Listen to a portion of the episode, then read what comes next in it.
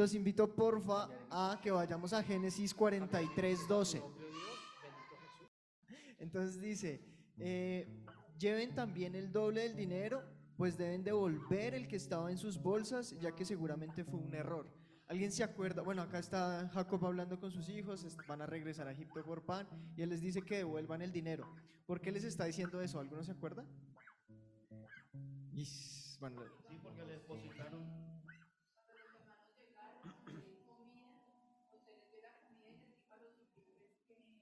Les pusieran ahí.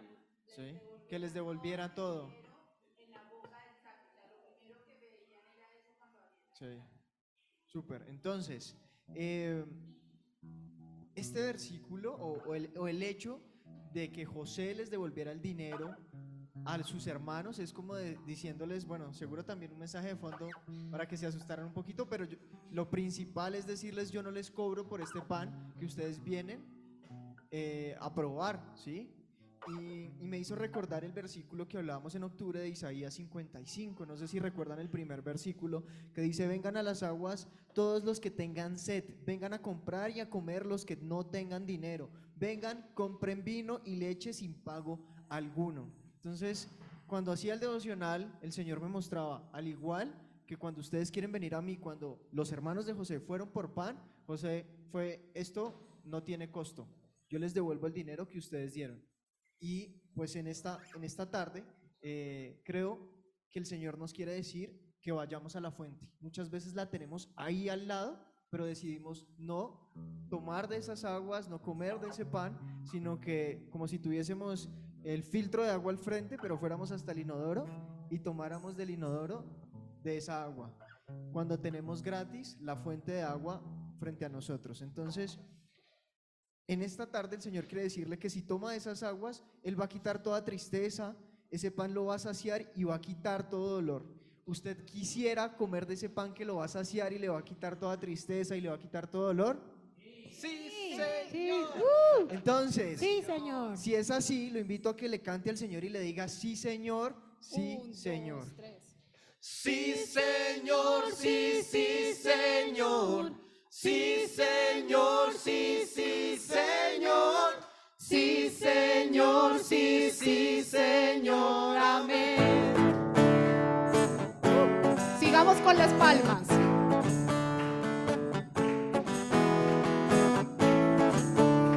Digámosle, cambiaré mi tristeza, Señor.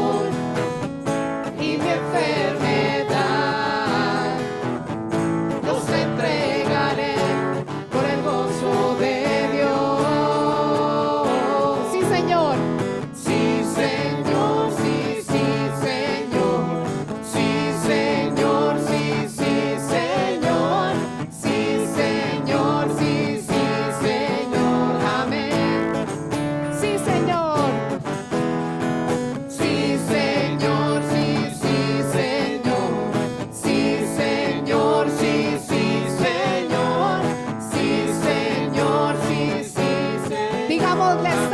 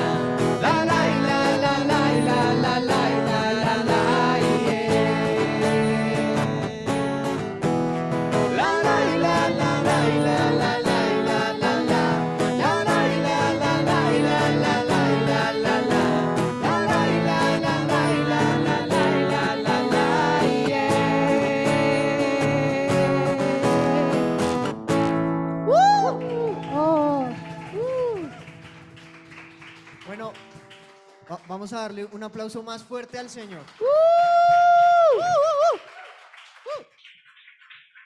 Lo invito a, a que cierre sus ojos unos momentos, que medite en el Señor y en lo que Él ha hecho esta semana, en quién es Él para usted.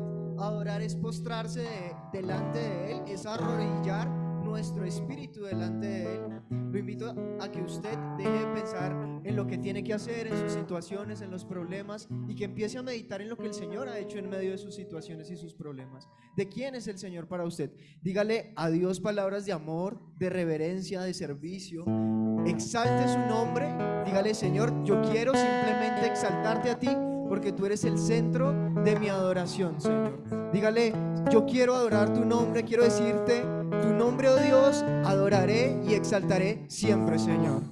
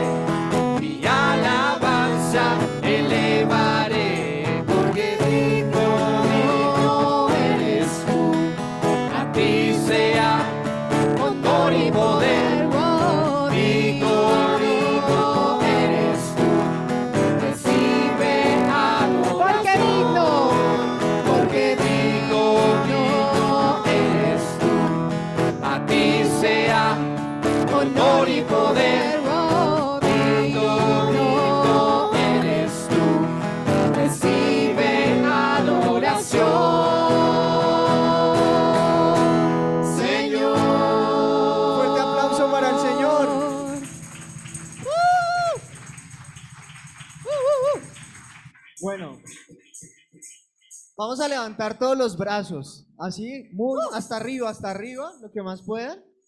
Listo. Vamos a dejarlos ahí. Un segundo, dos segundos, tres segundos, cuatro segundos, cinco. Listo, pues, ya pueden bajar los brazos. Si a usted le ha costado adorarle, yo quiero leerle este, este versículo de la Biblia, el Salmo 86, 11. Dice, Dios mío, yo quiero hacer siempre lo que tú ordenes, enséñame a hacerlo, pon en mí este único deseo, adorarte solo a ti. Yo lo invito a que usted sea intencional en este momento en su oración con el Señor y que le diga, Señor, coloca en mi corazón el adorarte a ti. Dígale al Señor, mi único deseo, adorarte solo a ti. Vamos a decirlo, mi único deseo, Adorarte solo a ti. Y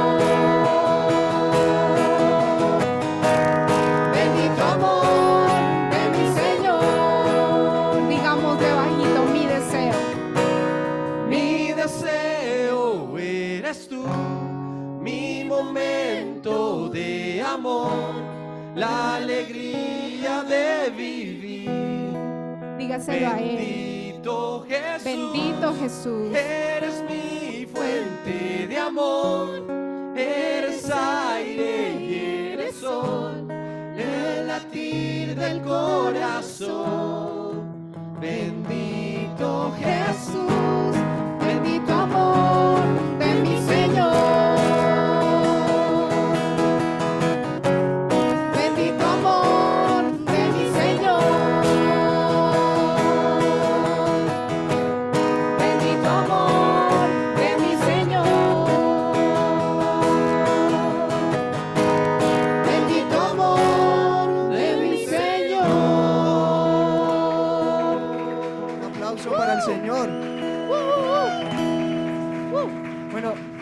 que permanezca con los ojos cerrados, que no pierda la concentración, que sea diciéndole al Señor, Padre, tal vez no encuentro las palabras precisas para adorarte, por eso te quiero pedir en esta tarde que, que nos coloques en nosotros, en nuestro corazón, la música del cielo.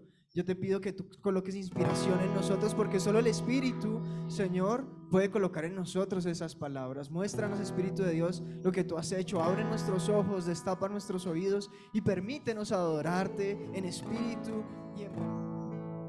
Gracias, Señor, porque lo cantamos ahorita. Estamos en un lugar santísimo, Señor, y no podemos salir igual de este lugar. Lo que hace santo este lugar es tu presencia, Señor. Santo por definición es apartado. Y nosotros todos y cada uno de los que estamos aquí hemos sido apartados para ti, Señor, conforme al propósito que tienes en nosotros. Te queremos pedir perdón porque no hemos vivido, Señor, apartados para ti.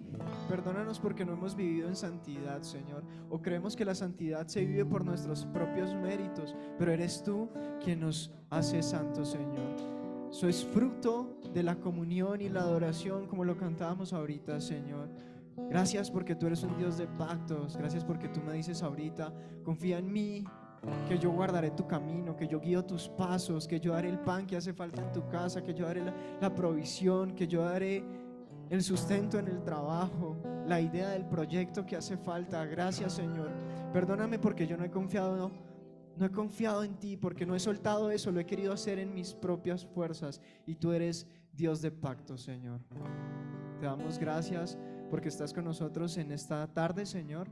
Te bendecimos, papá, y queremos en este momento darte gracias con los testimonios, Señor. Queremos adorarte, queremos bendecirte y bendecir a los demás contando aquello que has hecho en nuestra vida en esta semana, Señor Jesús. Amén y amén. Bueno, los invito a sentarse y si tienen algún testimonio que quieran pasar al frente a contarnos, acá, Juanjo, Javi, dos. Entonces, vamos pasando. Quien tenga testimonio puede ir levantando la mano y se va haciendo acá hacia el frente. Buenas tardes. Buenas tardes. ¿Cómo están? ¿Bien? Bueno, yo quiero darle la gloria a Dios por mi hija Elena, porque definitivamente el Señor es el que le ha dado un corazón sensible, un corazón amoroso a, Elena. Yo no sé si, pues bueno, los que han estado asistiendo, ustedes han escuchado a Elena contar el testimonio de que se le han caído los dientes. Y resulta que, pues, eh, nosotros, pues, para premiar su valentía al, al, al caérsele los dientes, pues le dejamos un dinero y le dejamos un mensaje. El Señor te deja este dinero como premio por tu valentía, lo puedes usar como quieras, ¿sí? Y pues ella se pone feliz y pues, digamos, le- eso le ayudaba a fortalecerse, pues en los momentos cuando le, le- le toca pues quitarse el diente porque pues a ella le asusta ese tema, ¿sí? Pero lo bonito no es eso, bueno, digamos, eso es bonito, pero, pero lo mejor viene pues de su corazón. Porque le dijimos, Elena, ¿tú qué quieres hacer con, esa, con ese dinero? Y ella lo que dijo, no, yo quiero comprar unas galletas y repartirlas con todos mis amigos, ¿sí? Entonces yo le doy gracias a Dios porque ya, pues, pude haber yo le decía a ella, tú pudiste haber comprado lo que quisiste y no hubiera, no hay problema, ¿sí?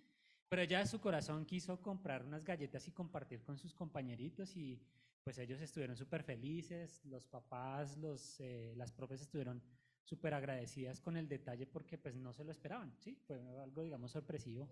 Y pues le doy la gloria a Dios porque de verdad esas cosas solo las hace Él, solo da un corazón sensible, un corazón amoroso un corazón que quiere compartir con los demás. Entonces, gloria a Dios por eso. Buenas tardes. Eh, bueno, yo, mi testimonio es de hace unos 10 días. Yo estuve en Argentina en un hospital haciendo como unas prácticas especiales. Estuve cuatro días. Y de regreso, pues yo, yo esos días estaba muy pensativo que yo, pues, ¿para qué trabajaba tanto en esto? Que si esto tenía algún fin, que si esto tenía un motivo por el cual invertía tanto tiempo a, a eso que estaba haciendo. Eh, bueno, y yo tenía eso en mi cabeza. Yo le decía, no, Dios mío, yo quiero saber el motivo de esto. Si vale la pena invertirle también a, a esto. Entonces, eh, ya me devolvían el avión. Me tocó en un avión viejo, viejo. No tenía ni pantallas ni nada.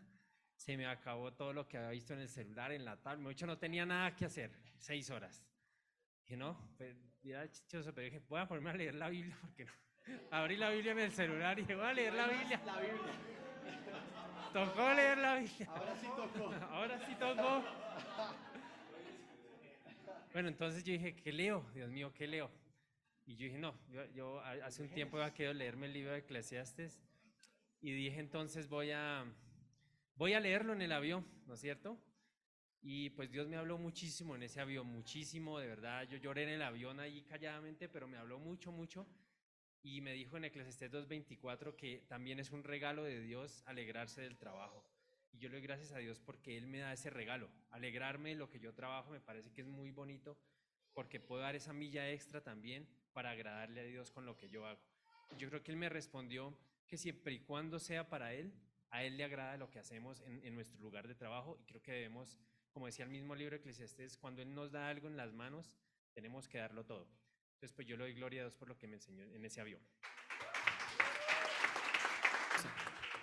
Mientras se animan. ¿Sí me escuchan? Sí. Muy bien. Bueno, este jueves pasó algo muy raro. Bueno, solo el Señor lo puede hacer, ¿no? La ciudad estaba caótica. Todo el mundo escribía, nada, no, no puedo ir al, al seminario. Está, todo el mundo está caminando. Hay ríos de gente por la 30, ríos de gente por la 26. Y yo vi la tormenta y dije, Dios mío, hoy no hubo seminario. Y bueno, pues salí en fe, me monté al, al Transmilenio, me tocó bajarme como 10 cuadras antes y caminar con el río de gente, efectivamente. Y bueno, llegué a donde Rodri y le dije, no, Rodri, hoy no va a haber seminario porque, imagínese, la gente no, no está llegando, ¿qué hacemos? Cancelamos. Y bueno, entonces dijimos, Rodri me dijo, no, pongámonos a orar, a, a ver qué pasa, a ver qué Dios va a hacer. Y efectivamente empezaron a llegar personas y pues para la gloria de Dios pues eh, llegó Fernando ese día y fue muy bonito porque eh, pudimos aprovechar al tiempo, aprovechar la sabiduría que Dios le ha dado a Fernando y nos dio una charla muy bonita acerca de inversiones, acerca de, de la economía actual, como él trabaja pues en el sector financiero, eh, nos dio como esos tips financieros de, acerca de las inversiones, de las tasas, de, de en qué se debe invertir, en qué no. Y pues mire que el Señor terminó eh, arreglando una muy bonita sesión donde pudimos aprender no solamente de lo que Fernando nos instruyó, sino también de qué debemos hacer en este tiempo a nivel de finanzas. Bueno, hijos de Dios, buenas tardes. Y como nos escuchan ahora en el podcast, buenos días, buenas tardes, buenas noches, donde nos escuchen, nos, nos oigan. Somos, son todos bienvenidos. Bien. Hay un, hay un tema que Dios ha venido tocando a mi corazón en estos días y yo creo que voy a predicar bastante sobre ello en los próximos eh, semanas y es acerca de la misericordia. ¿Sí saben qué es la misericordia? estudiando o no estudiando, así como a, diferencia de alguien que pasó a dar un, un discurso, el Señor me habló del devocional acerca de esto y me, me llamó la atención una definición que encontré de misericordia y es buena voluntad. Es buena voluntad alguien que tiene buena voluntad conmigo. Y puede ser por un castigo, puede ser porque se le dio la gana, pero hay buena voluntad.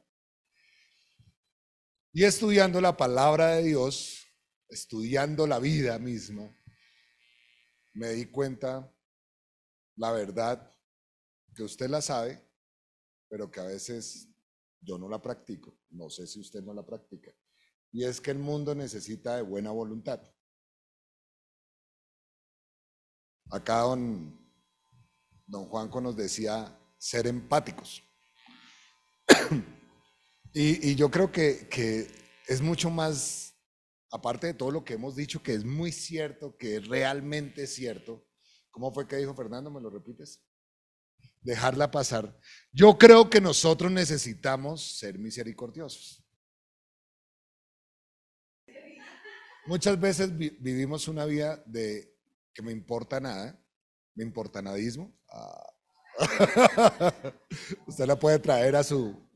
Me importa nada los demás. Y, y eso desafortunadamente se ha metido dentro del, dentro de todos. Y más en nosotros como cristianos. El me importa un nada lo demás. Entonces podemos pensar lo siguiente. Que la hija pequeñita de, no sé, de, de Yamil y John tuvo gripa. Ah, se le va a pasar. Me hago entender. Es como esa actitud de falta de ponerme en el papel del otro.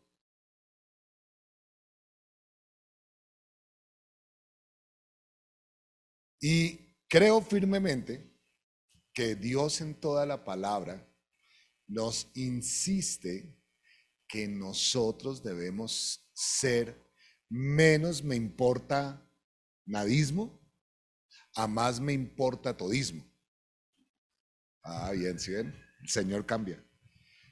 Y, es la verdad, porque hay, hay varios pasajes en la Biblia, pero hay, hay, hay un versículo especial, una frasecita especial que ustedes han escuchado, está solamente tres veces en la palabra de Dios, y es, misericordia quiero y no sacrificio. Oseas, está Mateo. Mateo es el evangelista que toma ese, ese pasaje continuamente. Misericordia quiero y no sacrificio. Y cuando usted encuentra los pasajes que están aledaños a ese misericordia quiero y no sacrificio, se ven continuamente con actitudes de las personas que conocen a Dios. Es increíble.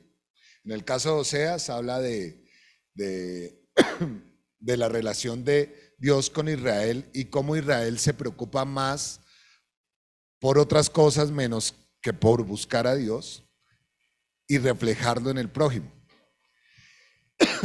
y entonces, hijos de Dios, en los pasajes que ustedes ven son implicaciones teológicas, perdón, implicaciones legalistas con respecto a ciertas cosas. Y, y, en los pasajes de la Biblia no me quiero quitar de lo que dice la Biblia, pero, pero quiero después traducirlos al lenguaje actual. Acompáñenme a Mateo capítulo 9.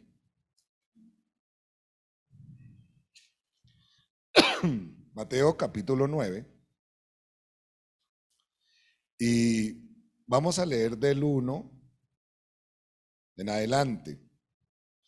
Y, quiero tal vez que usted se meta en el pasaje para que usted entienda bien esto, eh, porque no iba a predicar, la, no iba a hablar de esa palabra, la iba a querer decir como en un cuento, pero creo que es importante que usted la capte porque si a mí me falta, al Espíritu Santo no le falta nada. Dice, entonces entrando Jesús en la barca, pasó al otro lado y vino a su ciudad. Y sucedió que le trajeron un paralítico tendido sobre una cama, y al ver Jesús la fe de ellos, dijo al paralítico, ten ánimo, hijo, tus pecados te son perdonados. Entonces algunos de los escribas decían, eh, diciendo dentro de sí, este blasfema. y conociendo Jesús los pensamientos de ellos, dijo, ¿por qué pensáis mal en vuestros corazones? Porque ¿qué es más fácil decir los pecados te son perdonados o decir levántate y anda? Pues para que sepáis que el Hijo del Hombre tiene potestad en la tierra para perdonar pecados, dice entonces al paralítico, levántate, toma tu cama y vete a tu casa. Entonces él se levantó y se fue a su casa, y la gente al verlo se maravilló y glorificó a Dios que había dado tal potestad a los hombres. Pasando Jesús de allí, vio a un hombre llamado Mateo que estaba sentado al banco de los tributos públicos y le dijo, sígueme, y se levantó y le siguió. Y aconteció que estando él sentado a la mesa en la casa, he aquí que muchos publicanos y pecadores que habían venido se sentaron juntamente a la mesa con Jesús y sus discípulos. Cuando vieron esto los fariseos, dijeron a los discípulos, ¿por qué come vuestro maestro con los publicanos y pecadores? Al oír esto Jesús les dijo, los sanos no tienen necesidad de médicos, sino los enfermos. Id pues y aprended lo que significa misericordia quiero y no sacrificio, pues no he venido a llamar a justos, sino a pecadores al arrepentimiento. Y ese es el primer momento que Jesús habla. Voy a seguir con la palabra de Dios. Pase ahí a- a Mateo capítulo 12. Mateo capítulo 12. De nuevo el 1 al 13. En aquel tiempo iba Jesús por los sembrados en un día de reposo y sus discípulos tuvieron hambre y comenzaron a arrancar espigas y a comer. Viéndolo los fariseos le dijeron, he aquí tus discípulos hacen lo que no es lícito hacer en el día de reposo.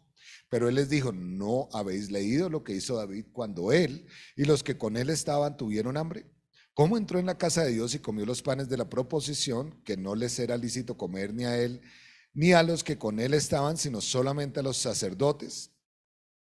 ¿O no habéis leído en la ley cómo en el día de reposo los sacerdotes en el templo profanan el día de reposo y son sin culpa? Pues os digo que uno mayor que el templo está aquí. Y si supieseis qué significa misericordia quiero y no sacrificio, no condenaríais a los inocentes, porque el Hijo del Hombre es Señor del día de reposo. Pasando de allí vino a la sinagoga de ellos, y aquí que había allí uno que tenía seca una mano. Y preguntaron a Jesús para poder acusarle, ¿es lícito sanar en el día de reposo? Él les dijo, ¿qué hombre de vosotros que tenga una oveja y si ésta cayera en un hoyo de día de reposo, no le eche mano y la levante? Pues cuánto más vale un hombre que una oveja. Por consiguiente, es lícito hacer el bien en los días de reposo. Entonces dijo aquel hombre, extiende tu mano. Y él la extendió y le fue restaurada sana como la otra. Y salió los fariseos, tuvieron consejo contra Jesús para destruirle. No sé qué aprende usted de estos dos pasajes, de estos cuatro pasajes que son diferentes. Pero yo aprendo muchas cosas y eso es lo que les quiero compartir en este día. La primera, todos los seres humanos somos unas egoístas. Somos demasiado egoístas. De verdad que somos eh, personas que nos nublamos muy rápido, que olvidamos el propósito muy rápido. Pero les voy a decir algo. Vamos a hablar de misericordia, vamos a hablar del dar, vamos a hablar del, ser empático y salimos y seguro que pasa algo que nos hace olvidar. Entonces, lo primero que yo entiendo es que según el capítulo 9, versículo 13, yo tengo que hacer la misericordia. Tengo que proponerme ser misericordioso. Ahí dice, ¿no? Y, ¿y qué, qué dice? Y pues, y aprender. Yo tengo que ir. Es que no me nace. Mire, esto es un mandamiento igual que no robar, no mentir, no matar. Jesús lo explicó de muchas maneras continuamente. ¿Se acuerdan que les dije cuál era la definición de misericordia que aprendí? Buena voluntad. Yo tengo que tener buena voluntad con el otro. A pesar de que nadie tenga buena voluntad conmigo. ¿La capta? ¿Cuántas marchas y protestas han habido en Colombia en los últimos dos años? 50 mil. Primera línea, segunda línea, tercera línea. Derechas salen, izquierda sale. Todo el mundo sale a protestar. ¿Y cuántos de nosotros salimos a dar?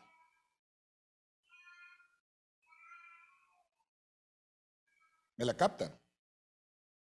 El tema, hijo de Dios, es que nosotros vivimos pensando en nosotros mismos. Mire esto. Con Duque todo el mundo era es que Duque. Y ahora con Petro todo el mundo es que Petro. ¿Y cuándo vamos a decir es que Rodrigo, es que Iván, es que Javier? Es que es más fácil mirar la paja en el ojo ajeno que la viga que, la viga que tengo acá.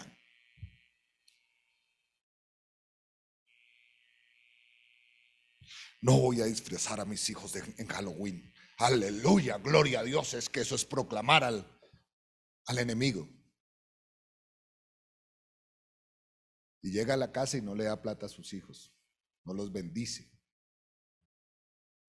Trata las patadas a la esposa. La esposa no hace sino gritar al esposo. Los hijos se tratan mal. Me hago entender el concepto de lo que quiero decir. Misericordia quiero y no sacrificio. Misericordia quiero y no sacrificio. Buena voluntad. A mí me encanta esto porque en ese momento que, que- que Dios me estaba hablando, ¿se acuerdan cuál fue el llamado del ángel cuando estaba anunciando que Jesús estaba naciendo en Belén? Buena voluntad para quién? Para con los hombres, no de buena voluntad, buena voluntad para con los hombres. El mundo la cambia. Dice, eh, dicen, y el deseo pasa a los hombres de buena voluntad. Eso no dice la palabra de Dios, es una manipulación de la palabra de Dios. Buena voluntad para con los hombres, dice el Señor. Dios dice, he enviado a mi Hijo para demostrarles que yo mismo estoy teniendo buena voluntad para con los hombres. Y es el anuncio a partir de hoy. Tengo buena voluntad. Me acerco a través de mi Hijo Jesús. Es que si es más fácil, por eso es que usted comienza a entender cuando Jesús dice, ¿de qué, de qué sirve que usted, eh, o sea, es chévere que usted comparta su pan con su hermano, con su amigo, con su hijo, con, sus, con los cercanos? Pero ¿hasta qué punto usted comparte su pan con el enemigo? Ahí es cuando usted demuestra misericordia. Buena voluntad me acerco al otro.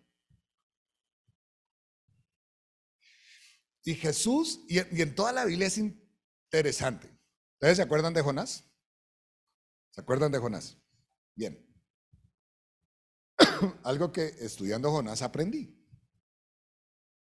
¿Cuál fue el llamado que Dios le hizo a Jonás? ¿Ve y predica a dónde? A Nínive. Yo les hago una pregunta. Hasta de ustedes que son estudiosos de la Biblia, para que vayan entendiéndome, ¿a qué otro profeta Dios le dijo que fuera a su enemigo? ¿A quién? ¿A quién? ¿A quién? Voy, a Elías. ¿A Elías? El predicó en Israel. Era su pueblo. Estoy diciendo a, su enemigo, a, su, a otro pueblo. Fíjense, ¿a quién? José. No. No, ya tenían ahí buenas relaciones. Miren, si ustedes se ponen a estudiar, ningún otro profeta fue llamado a predicarles a otro pueblo que no fuera Israel. Jonás le tocó ir a Nínive. ¿Y sabe quién era? No, tampoco. Vea, no la ganaron. Cálmense. Jesús, Jesús sí, y ahorita les digo por qué no. Lo interesante, tampoco. Pablo siempre arrancaba con los mismos judíos. Oigan, hijos de Dios, ninguno la pasa, yo tampoco la pasé cuando entendí el tema. ¿Y qué me hacía entender el Señor ahí? Que Dios mandó a Jonás a sus enemigos, a los que tenían oprimido al reino del norte, que eran las diez tribus de Israel. Jonás es de las diez tribus del norte. Y aparte de eso, esos ninivitas que eran de Asiria, habían tomado a todos esos diez pueblos del norte y los tenían o llevándoselos ya para sus tierras o los estaban oprimiendo. Por eso Jonás dice, ¿cómo así voy a ir allá? Yo he visto las maldades que hacen. ¿A razón de qué? Y, si uno se pone en el... ¿Y se acuerdan qué hace Jonás? ¿Se acuerdan qué hace Jonás? Dios le dice, vaya a Nínive. Nínive queda hacia adentro. Y él decide irse a dónde? ¿Y a dónde queda Tarsis? Al otro lado. O sea, muchas veces como nosotros.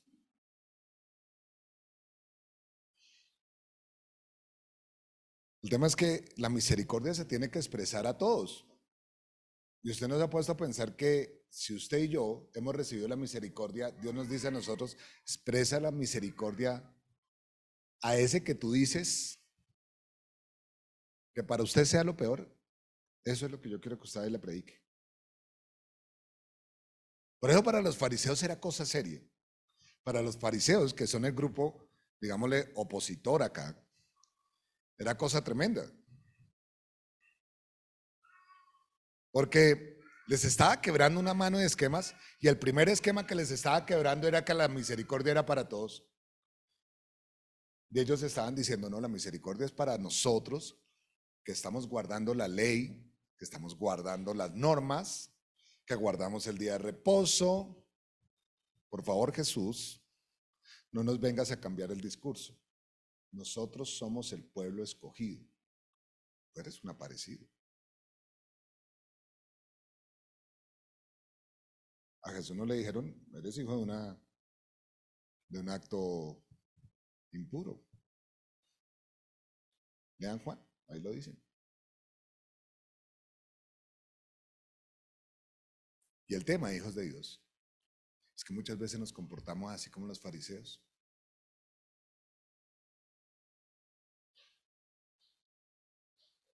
Y Dios nos dice, ojo, necesito que muestres la buena voluntad. El hombre de la mano seca, ¿cuántas veces no había asistido a la sinagoga? ¿Cuántas veces? Lo que se da una cuenta era que era un hombre que participaba fielmente de la sinagoga. No, no, no, Jesús, párate un momentico. No vayas a hacer nada acá. Es que primero es la adoración y después la prédica y después nos vamos. Si te extiendes 10 minutos, grave. Muchos pensamos así. Eso es un error. El hombre de la mano seca era de la congregación, era un cercano.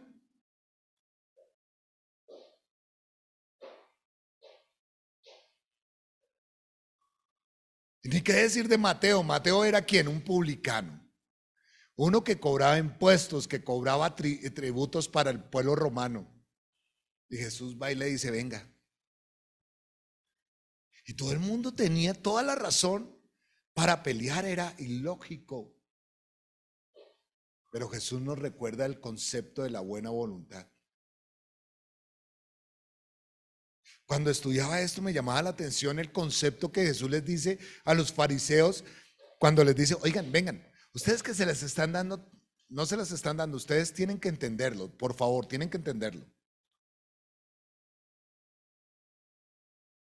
Cuando el sacerdote en el día de reposo entra a ofrecer sacrificios por el pecado del pueblo, ¿no lo hace también en el día de reposo? Y no es hallado culpable. El concepto es haz el bien. Si eres hijo de Dios, si conoces al Señor, haz el bien. De lo contrario, te ha llegado la letra y te ha matado.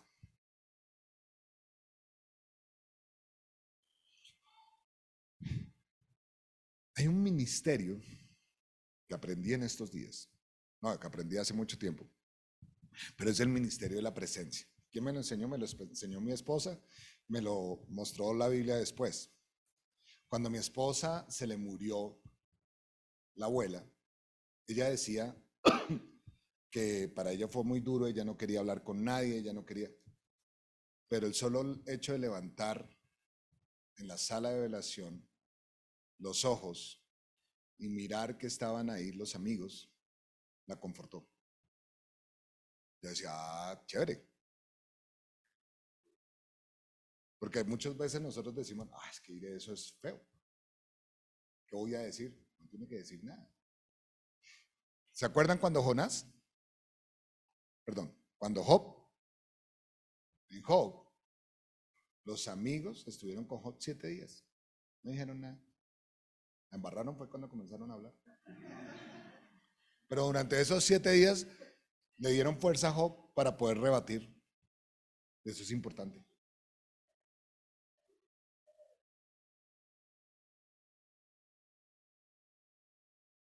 Voy a contar un testimonio. Ah, bueno, se lo, puedo- ¿Me, autoriza, Juan? Listo. ¿Está Yamila escuchando? Ah, bueno. Al- al- alguna vez, Juanjo y Yamile, pero Juanjo en cita de edificación y Yamile en, otro momento. Juanjo me decía, hermano, pues mis hijos chiquitos pedían eh, teta, pedían de todo.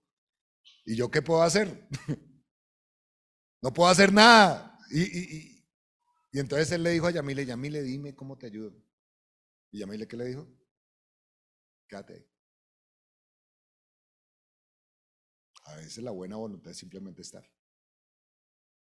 Me hago entender. Es que el tema es saber que estamos. Su presencia vale oro. Y vale oro para el hermano cuando está necesitado. La misericordia tiene que ver con buena voluntad. Y no exige, no exige no. El sacrificio es importante, sí. Pero lo que Dios ama es la misericordia. Creo que en Miqueas dice, ¿qué pide Dios de ti? Que ames la misericordia.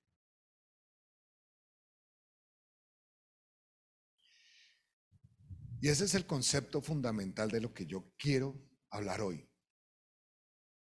Las puertas de la misericordia, que es el título de la charla de hoy, tienen que ver con eso. ¿Por qué los hijos chiquiticos se sienten bien cuando los papás están ahí, cuando se van? Es porque les encanta que estemos ahí.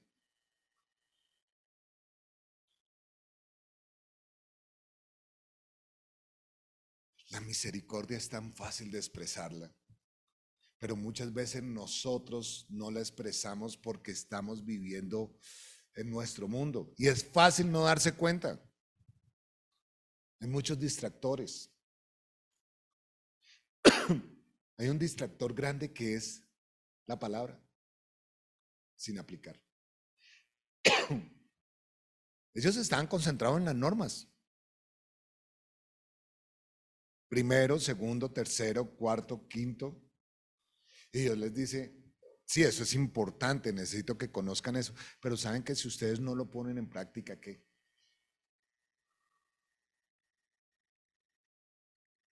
Por eso, cuando usted no practica la misericordia, miren esto que le voy a decir. Cuando usted no practica la misericordia, su corazón se vuelve de piedra y usted hace todo por legalismo. Y eso es bravo. No encontrarle el sabor a las cosas. No encontrarle el espíritu de lo que Dios dice que hay detrás.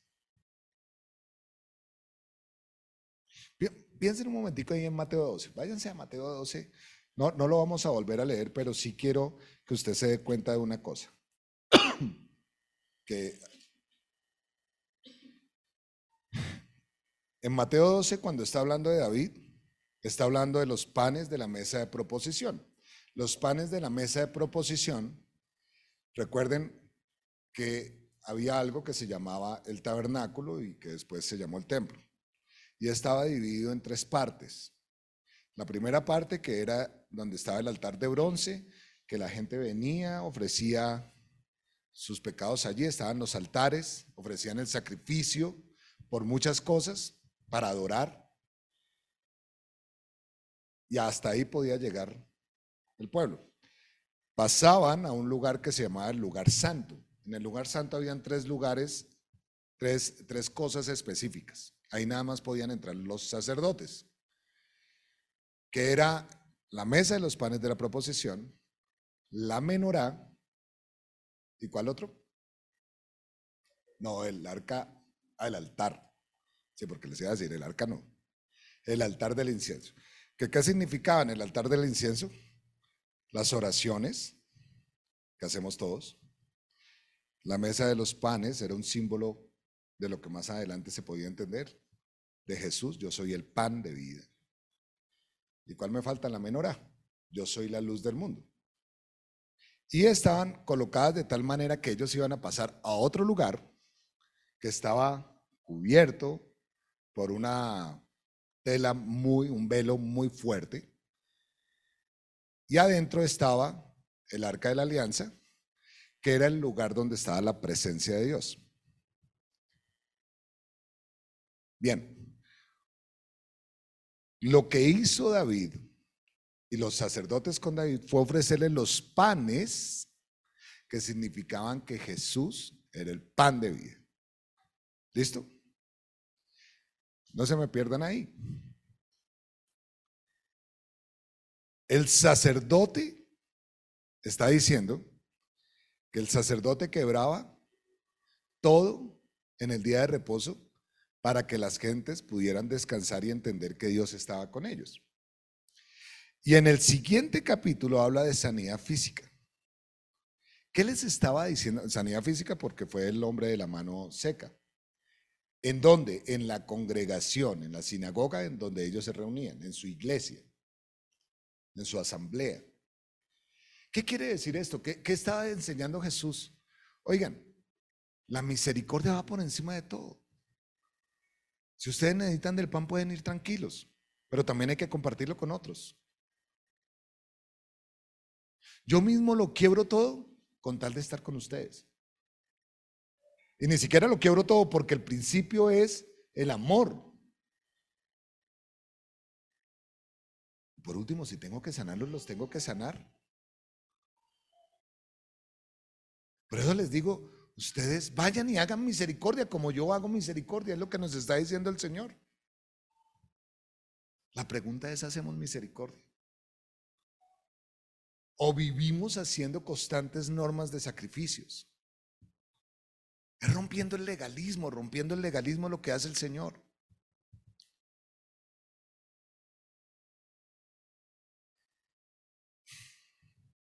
Desafortunadamente muchas veces hemos caído en ese pecado. En estos pasajes Jesús nos enseña que hay que hacer misericordia con mi pareja, con mis hijos, con mis hermanos, con mis padres, con mis cercanos. Pero también tengo que hacer misericordia con mi amigo de al lado, con el compañero que hace tiempo no veo, con el enemigo. Jonás no entendió eso. O más bien, lo sabía. ¿Se acuerdan que Jonás toma la decisión? Yo no voy a ir allá. Primero son los enemigos del Señor. Es como si le hubieran dicho a un judío en la época de la, del, bueno, y no sé si lo habrá pasado, que se parara en medio de la Alemania nazi y compartiera de, de Dios. Imagínense la levantada. Es algo parecido a lo que le decía Dios a Jonás. Jonás conocía a Dios, sí. Porque él dijo, yo sé que es capaz de perdonarlos. Miren algo interesante que sucede cuando yo no practico la misericordia. ¿Se acuerdan cómo termina Jonás? Jonás está en una, está viendo cómo Dios no cumplió con los ninivitas. y se va al monte al frente, Pedro, deprimido. Así es que dice la Biblia, estaba deprimido, estaba, eh, ¿cómo se llama eso? Eh, iracundo, pero estaba deprimido. Está- y, y- y le dio piedra, entonces, ¿cuál fue la reacción? Me voy a dormir. Entonces Dios hace que salga una calabaza, le cubra, le dé sombrío. Jonás se despierta, bueno, soy hijo de Dios, ¿qué más se podía esperar? Se vuelve a dormir, algo así es que pasa, y viene un viento, una oruga, y la rompe, ¿no? Y la quema, la daña, y Jonás se pone bravo con Dios. ¿Por qué tu Dios tremendo destruye la calabaza? Pobrecita ella. Y Jonás le dice, y Dios le dice, bueno, ¿qué pasó? ¿Te pones triste por una calabaza que tú no formaste, que tú no creaste? Y no voy a tener yo misericordia de este pueblo que se arrepintió.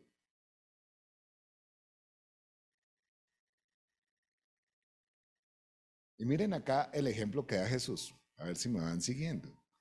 El ejemplo que da Jesús es, si ustedes tienen un animal que cae en un hoyo en el día de reposo, ¿qué hacen? Se paran y lo sacan. Pero ayudar al otro, no lo hacen comienzo a cambiar los valores cuando no tengo misericordia. ¿La capta? Se lo quiero poner de esta manera. Me puede pelear todo lo que usted quiera, pero se lo tengo que decir. Dios dice aquí que, versículo 12, ¿Cuánto más vale un hombre que una oveja? ¿Cuánto más vale un hombre que las peleas ambientalistas? Porque muchos no hacen sino pelear por el medio ambiente. Pero se viven abortando millones y millones de personas al año. Dos. Se aman más los animales que el hombre.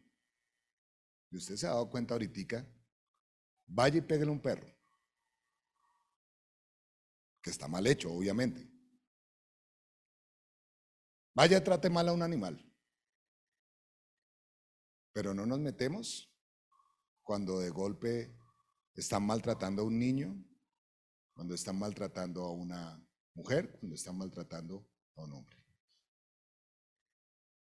¿La captan? Se pierden los valores. Para Dios es importante el animal, sí. Para Dios es importante el ambiente, sí. Pero para Dios es más importante el hombre. Y no me transgiverse. No me cambie lo que yo le estoy diciendo. No nos gusta preocuparnos por el otro porque nos toca incomodarnos.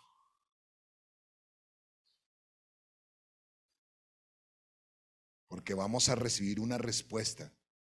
Y posiblemente puede ser de rechazo.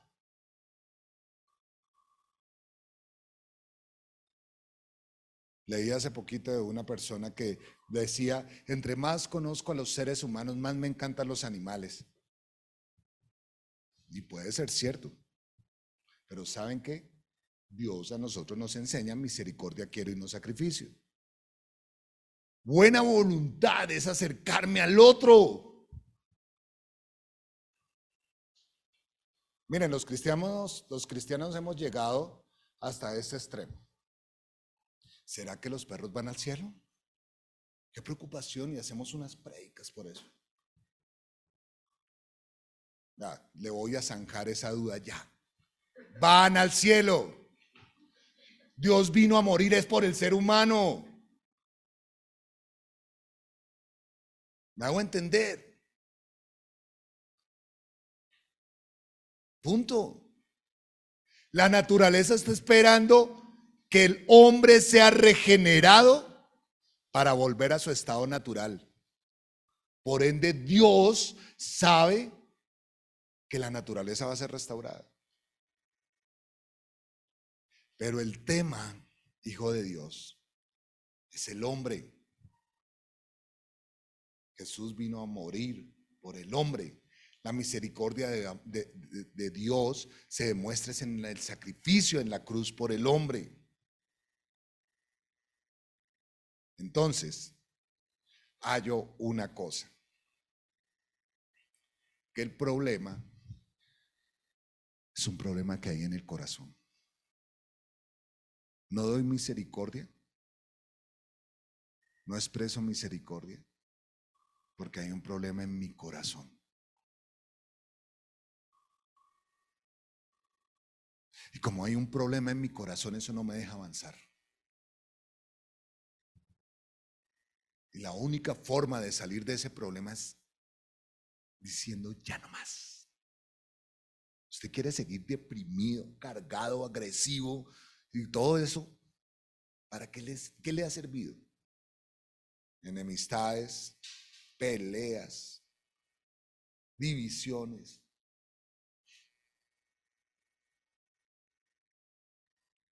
Vean, hijos de Dios, de verdad se los digo. Usted es el que decide vivir amargado toda su vida. No hay nada más sabroso que dar. Y especialmente amor. Demostrar buena voluntad con el otro. Yo les pido perdón porque van a haber muchas veces que definitivamente voy a pasar a su lado y ni lo voy a ver. Y de paso yo lo perdono a usted porque usted va a ver miles de veces que va a pasar a mi lado y no me va a ver. Y no por eso lo puedo juzgar. Ni por eso me puede juzgar a mí. Pero, créame, usted y yo tenemos que hacer un compromiso hoy. Lo que nos dice Jesús. Usted y yo tenemos que intencionalmente mostrar la buena voluntad. Si usted muestra la buena voluntad para con el otro, ¿sabe qué va a suceder? El mundo sí va a cambiar. Me han escuchado muchas veces que, que he hablado en algunas prédicas la revolución del amor. Es que la revolución del amor es eso. Es mostrar la buena voluntad. Yo me acuerdo una caricatura de Mafalda un día que el papá se levanta con una piedra, tengo que ir a trabajar, estoy aburrido, y se levanta y está todo así como que no quiero vivir. Y, algo así hace Mafalda, Mafalda se levanta, va donde el papá, papá, te quiero mucho, le da un abrazo y le da un beso. Y el papá va en el bus, ahí, afeitado todo, menos este pedacito donde recibió el beso, y así, y todo el mundo. Eso hace que usted exprese la misericordia. Hace que le cambie, así sea unos minutos, a los demás la vida.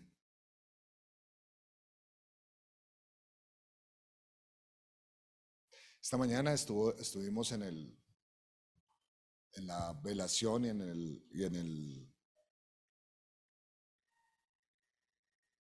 el entierro pues de la mamá de Omar. Y cuando estábamos, pues ellos son, eh, pues la mamá era católica, le respetaron eso obviamente. Una misa muy bonita. Y, y a mí me encanta de verdad cuando dicen, desen la paz. Me parece un momento tan hermoso. Que yo volteé al otro y le dé la mano. Y no es que nosotros hayamos copiado eso, sino que a mí la Biblia me insiste, demuéstrele al otro el amor. Y por eso es que uno muchas veces, así me molesten, yo les digo, ay, abrace al otro, vaya, dígale que, que chévere que está acá.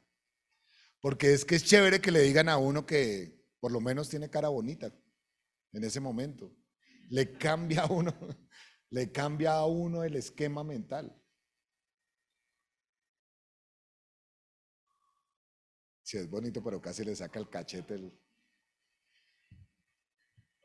Y, y, y aprender lo que significa misericordia quiero y no sacrificio. Le he hablado de los buenos detalles, de los pequeños detalles, pero también es importante los detalles mayores, que solamente Dios le puede demostrar a usted. En un matrimonio. Yo, por ejemplo, tengo un principio para los que están ca- cansados y creo que lo practico en todo momento del camino. los que están casados. Sí, eso. y es el siguiente, cuando hay muchos momentos en que las parejas, no solamente mi pareja, tenemos problemas. Y uno como que no quiere volver a hablar.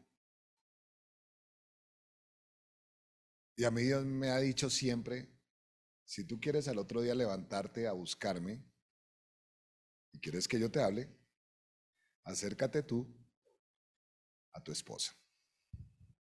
O pídele perdón o perdónala de antemano. Y sí, a veces es difícil. No se los niego. Pero créame que muchas veces al día siguiente o en el sueño Dios me habla gigantemente, me consiente, me ama, porque le di el amor que Él quería que le diera a mi esposa.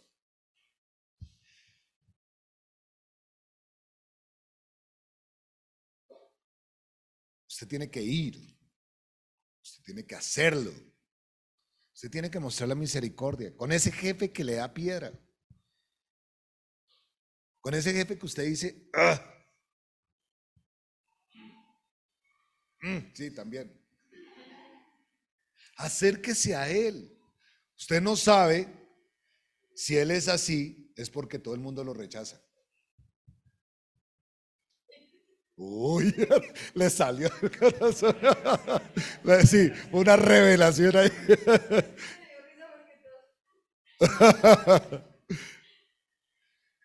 Con ese hermano, con esa hermana, acérquese.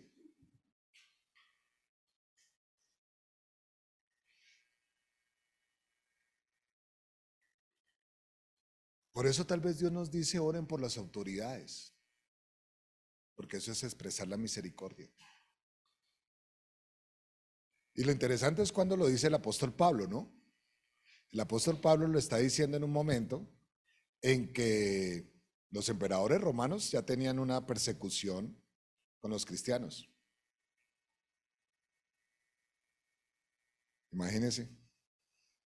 Estoy viendo que están persiguiendo a, al otro, se están levantando los celotes y los iscariotes. Y Pablo, hermanos, estoy en la prisión, oren por sus autoridades. Si a ellos les va bien, a ustedes les va bien. Vean a Dios sabiduría por ellos.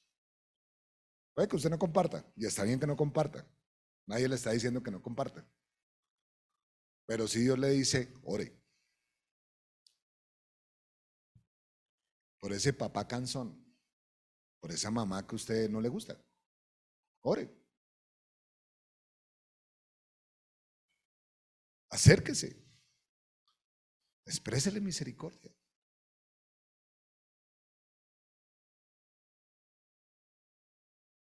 Vamos a expresar misericordia. Voy a invitarles que se levanten de su silla o no, ¿saben qué? Vamos a hacer algo completamente diferente. Voy a pedirles que se arrodillen. Si lo quiere hacer, si no, fresco. Estamos hoy misericordiosos, entonces no lo vamos a, a obligar, pero, pero quiero invitarle a que se arrodille.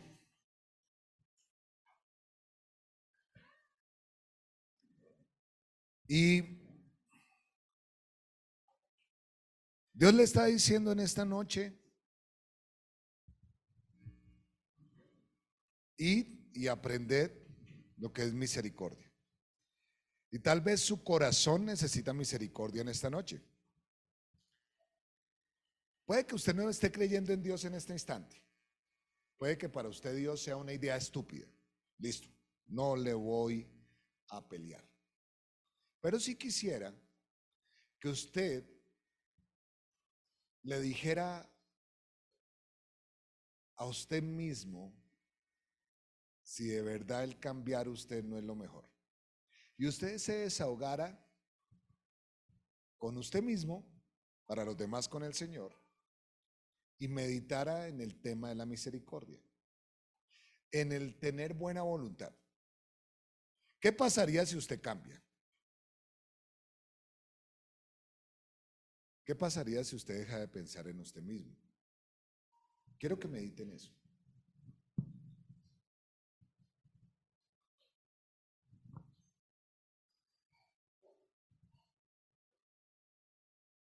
¿Qué pasaría si usted dejara de ser egoísta y exigir que los demás le tienen que dar? Quiero invitarte a que allí donde estás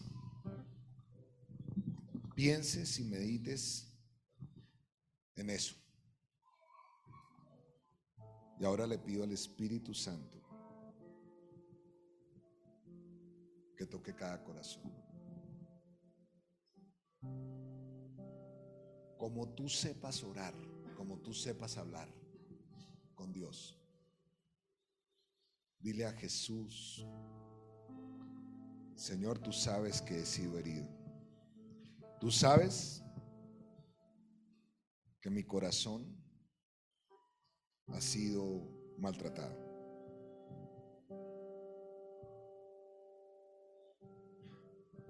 Pero hoy entiendo que si tu amor me sana, que si tu amor me toca, como lo ha hecho ya, puedo aprender a dar misericordia. Puedo tener buena voluntad para con los demás. Puedo tener buena voluntad para con los de mi casa.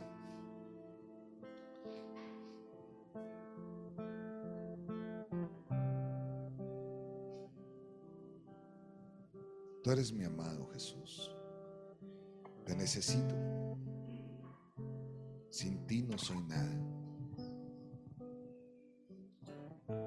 Espíritu Santo, ven y toca a cada uno, por favor. Estamos humillados delante de ti. Y quiero pedirte que como un soplo, toques a cada uno de los que estamos aquí. Tu presencia sea palpable. Misericordia quiero y no sacrificio. Señor, nos olvidamos de todo con tal de estar contigo.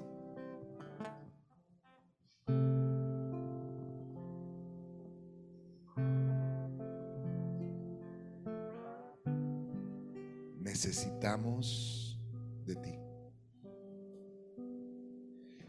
Padre, por favor, toca, toca cada corazón. No de una manera emocional, sino sana. Como hiciste con el hombre de la mano seca, muchos de nosotros tenemos partes secas y queremos pedirte que le des vida. Espíritu de Dios, sopla en cada uno vida, por favor. Cambia el corazón de carne, el corazón de piedra por un corazón de carne, como lo dice tu palabra.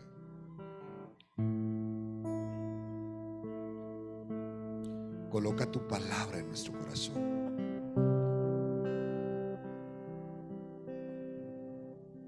Invitarte a que cambies esa mentalidad que tienes. ¿De qué te sirve vivir afanado y afanado si los que están a tu lado no te ven?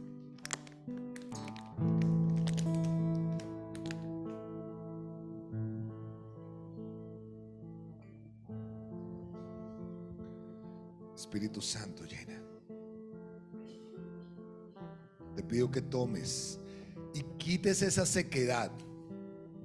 Tomes a cada corazón, Señor, y se derrame de tu agua de vida en cada uno.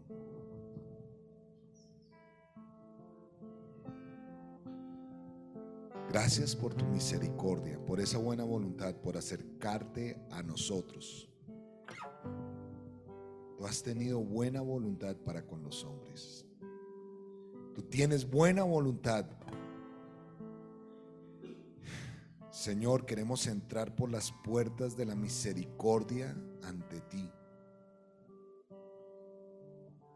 Qué hermoso es lo que dice tu palabra cuando tus hijos están juntos.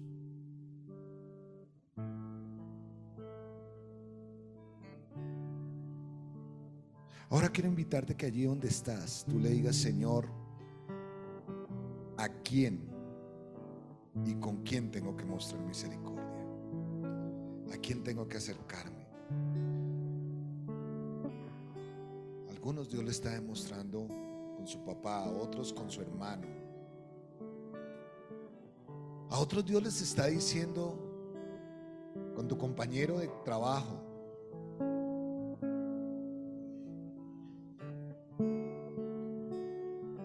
Acércate. Acércate. Acércate. Y en oración acércate a esa persona. Tal vez Dios te está trayendo a alguien que necesita de tu oración y esa es la misericordia que Dios quiere que aprendas hoy. Pero Dios quiere que la muestres. Dios quiere que lo veas porque cuando tú das misericordia, la misericordia sigue creciendo en ti. De nada sirve vivir egoístamente.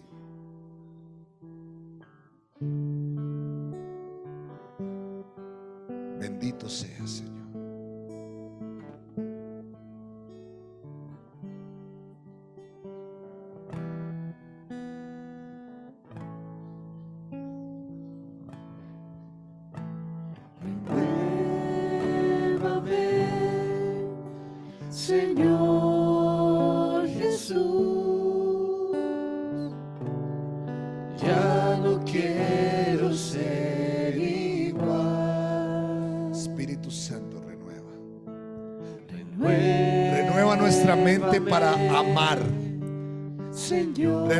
Nuestra mente para dar misericordia al otro. No para seguir viviendo pensando en mí, sino para dar. Porque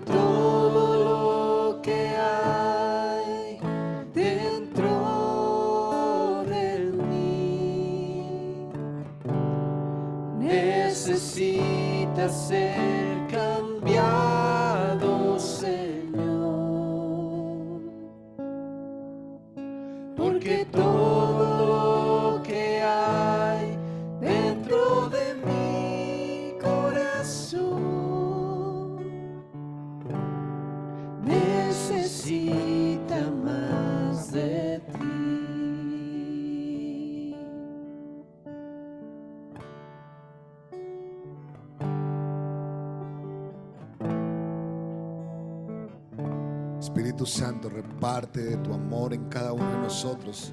Que ese don se derrame en cada uno de nosotros y podamos dar más de ti. Quiero invitarte a que ahora te levantes de tu silla, te levantes de tus rodillas. Te levantes y en oración levantes tus manos a los, al cielo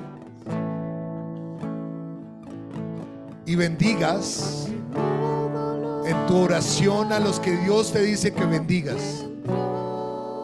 Tu esposo, tu esposa, tus hijos, tus hermanos. Bendice a Colombia, bendice a ese enemigo, bendice a, no sé, a lo que Dios te está colocando. Sé que el Espíritu Santo te está usando para bendecir. Sácalo. Deja que el Espíritu de Dios te use en bendición para otros.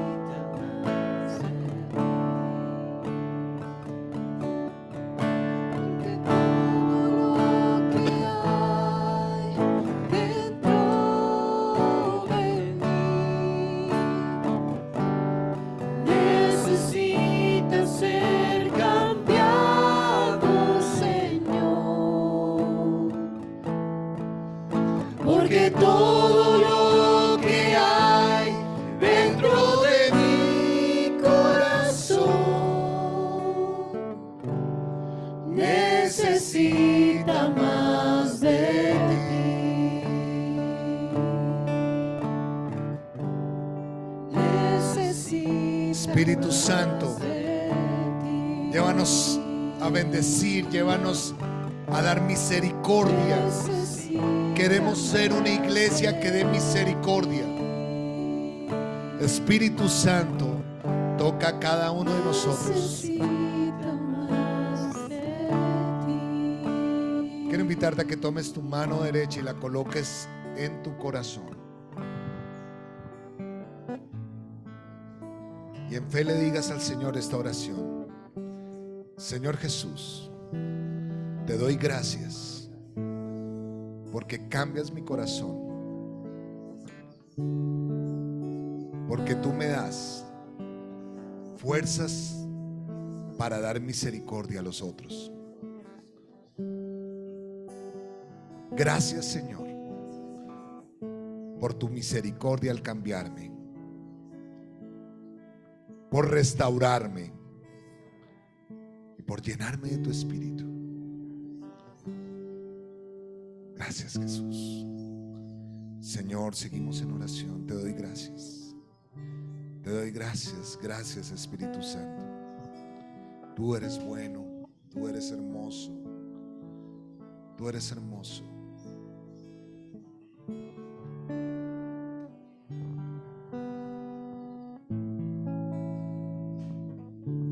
Quiero seguir en oración y quiero pedirle al Señor que restaure áreas secas en sus corazones.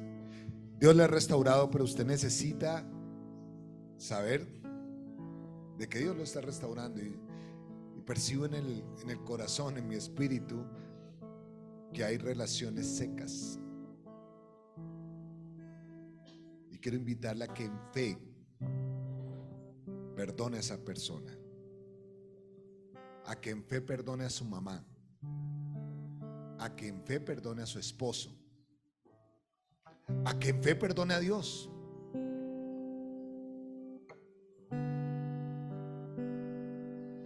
De la misericordia. De pronto usted ha sido el ofendido. Con toda seguridad usted ha sido el ofendido. Pero ¿de qué le ha servido vivir amargado? Quiero invitarle a que usted perdone. Con sus propias palabras, dígale, Señor, yo perdono a esta persona. Lo perdono, la perdono.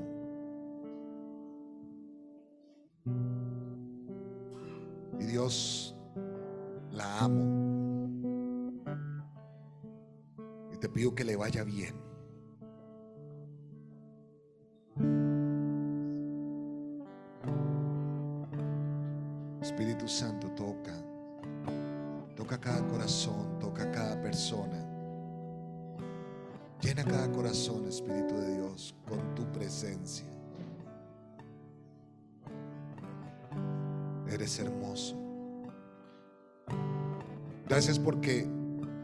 Dice tu palabra, cuando los hermanos están juntos es como la unción que se derrama sobre el sumo sacerdote. Gracias Señor porque puedo percibir el olor fragante de tu amor en medio de nosotros. Eres bueno Señor.